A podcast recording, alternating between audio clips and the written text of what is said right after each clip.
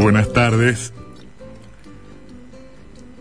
La declaración ante la justicia de un empresario entrerriano,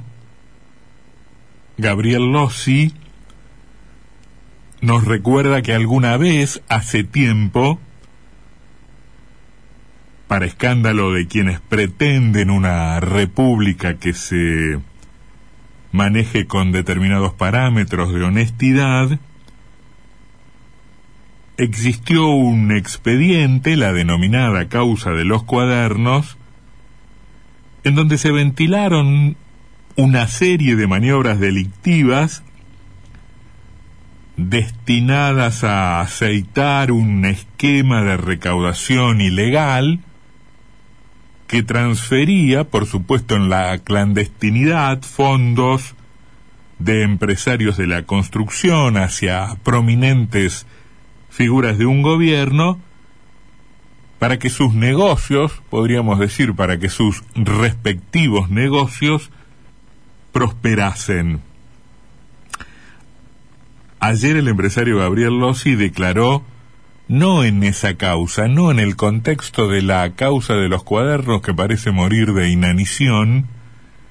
sino en la causa de vialidad, en la causa conocida como la causa vialidad, em, en la que se investiga un supuesto direccionamiento, el añadido del, del, del adjetivo, el añadido del supuesto, suena prácticamente a chiste en virtud de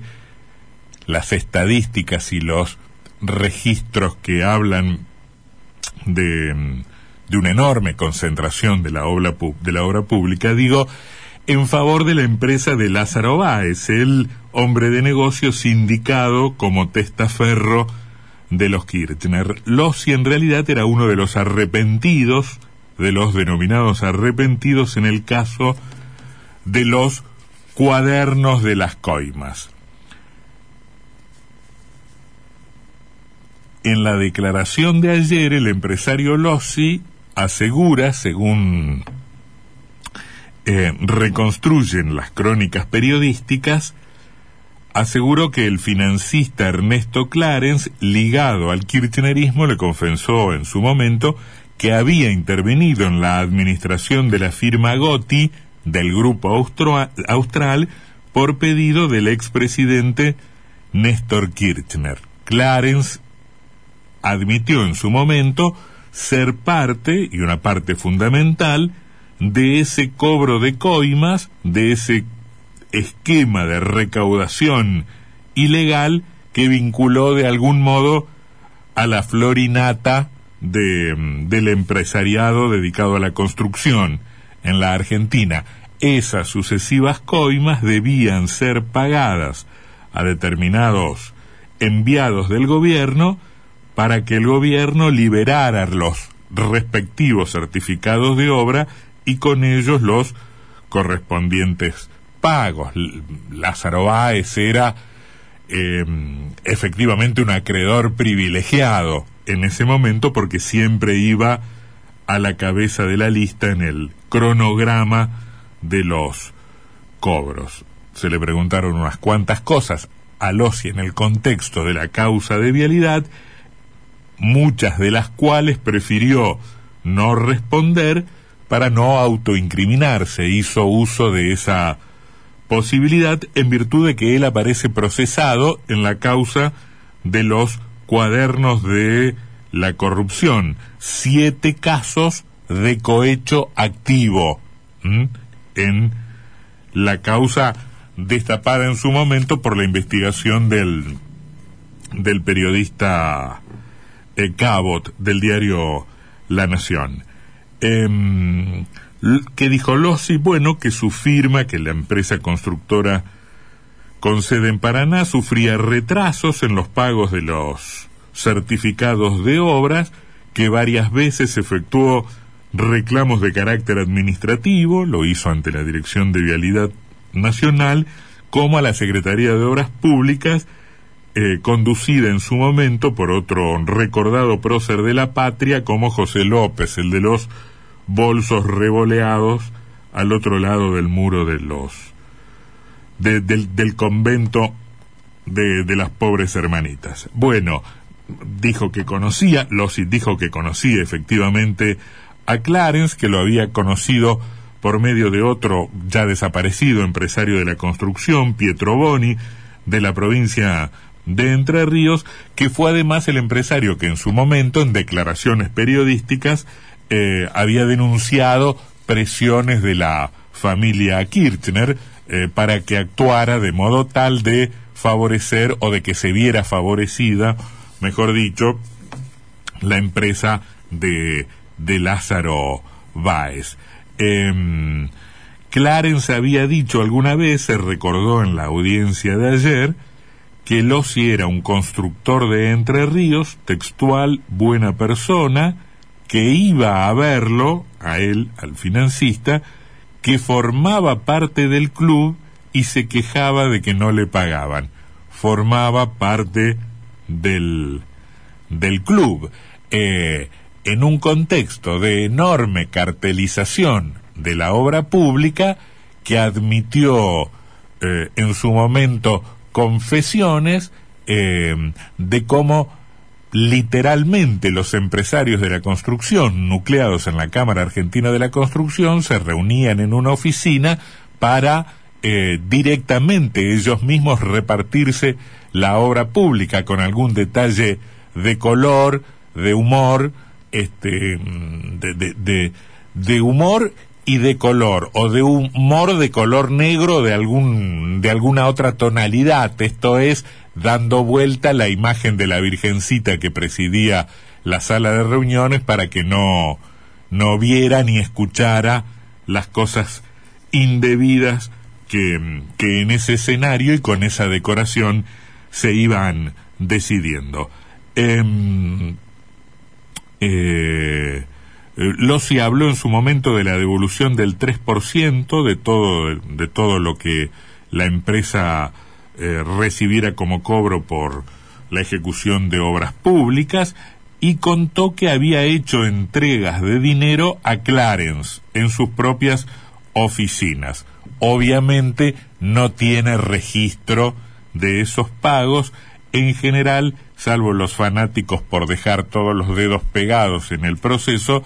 eh, quienes reciben las coimas no entregan recibo. Em, todo eso que en su momento había admitido Gabriel Lossi había sido también ratificado por el ya fallecido empresario Luis Lossi, presidente en su momento de la compañía. La causa de los cuadernos constituye, y la de vialidad también, pero sobre todo la causa de los cuadernos, uno de los escándalos judiciales más importantes de la Argentina, que reveló uno de los entramados de corrupción más obscenos y a la vez más aceitados y a la vez durante mucho tiempo más exitosos de los que se tenga eh, memoria en un expediente que como todos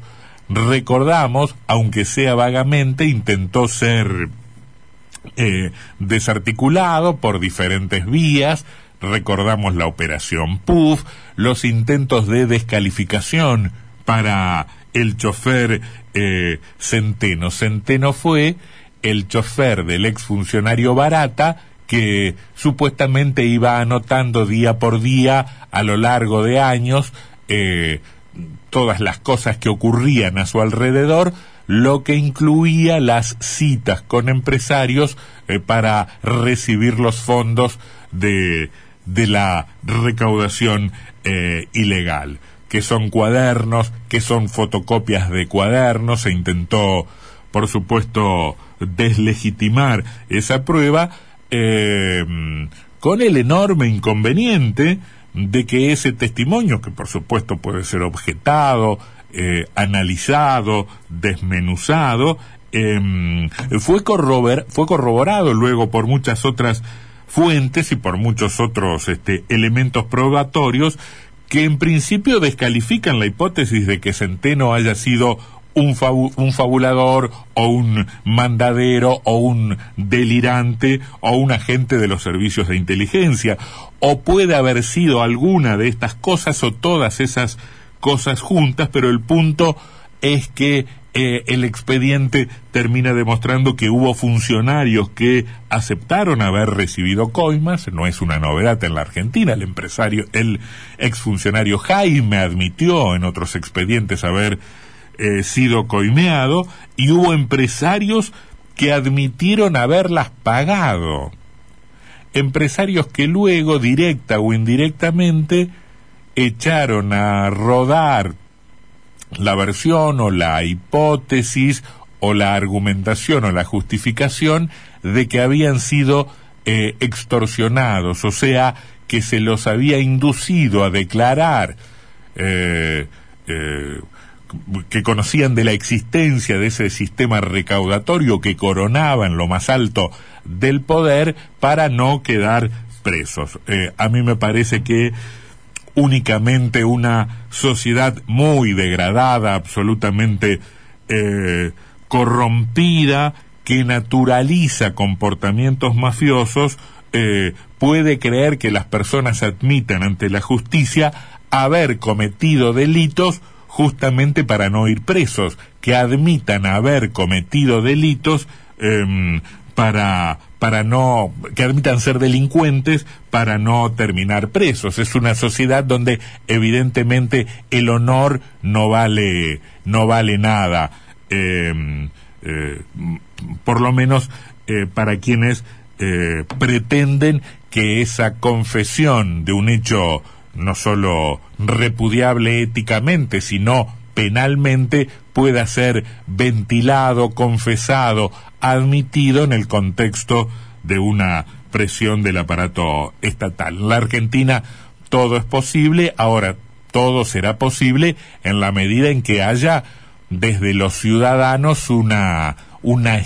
escaso apego por el respeto al propio honor, a la propia palabra, a la propia dignidad. En rigor, todo tenía cola de pato, pata de pato, pico de pato, eh, da toda la sensación de que estamos frente a un pato, todo ha sido bastante evidente, todo fue bastante evidente hasta el momento en que decidimos hacernos todos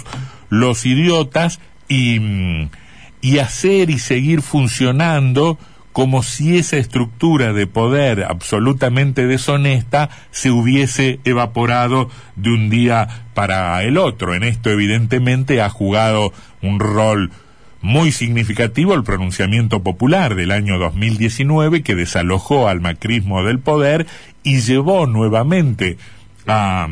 a la cúspide del Estado Nacional a exponentes del proceso anterior tan sospechado de corrupción. Se supone que los pronunciamientos populares y los vaivenes políticos no deberían influir sobre eh, los comportamientos de la justicia, pero sabemos que vivimos en la Argentina y en los hechos, y en los hechos el resultado de esa elección volvió al aparato judicial mucho más moroso, los eh, fiscales devinieron mucho más temerosos, los jueces más prudentes y en definitiva todo el andamiaje institucional tomó nota de la nueva realidad política. La justicia podrá ser, en teoría, todo el contrapoder que se quiera, pero evidentemente, por lo menos en esta tierra, no se suicida, no va contra el poder de turno. Vivimos en todo caso tiempos bastante mm,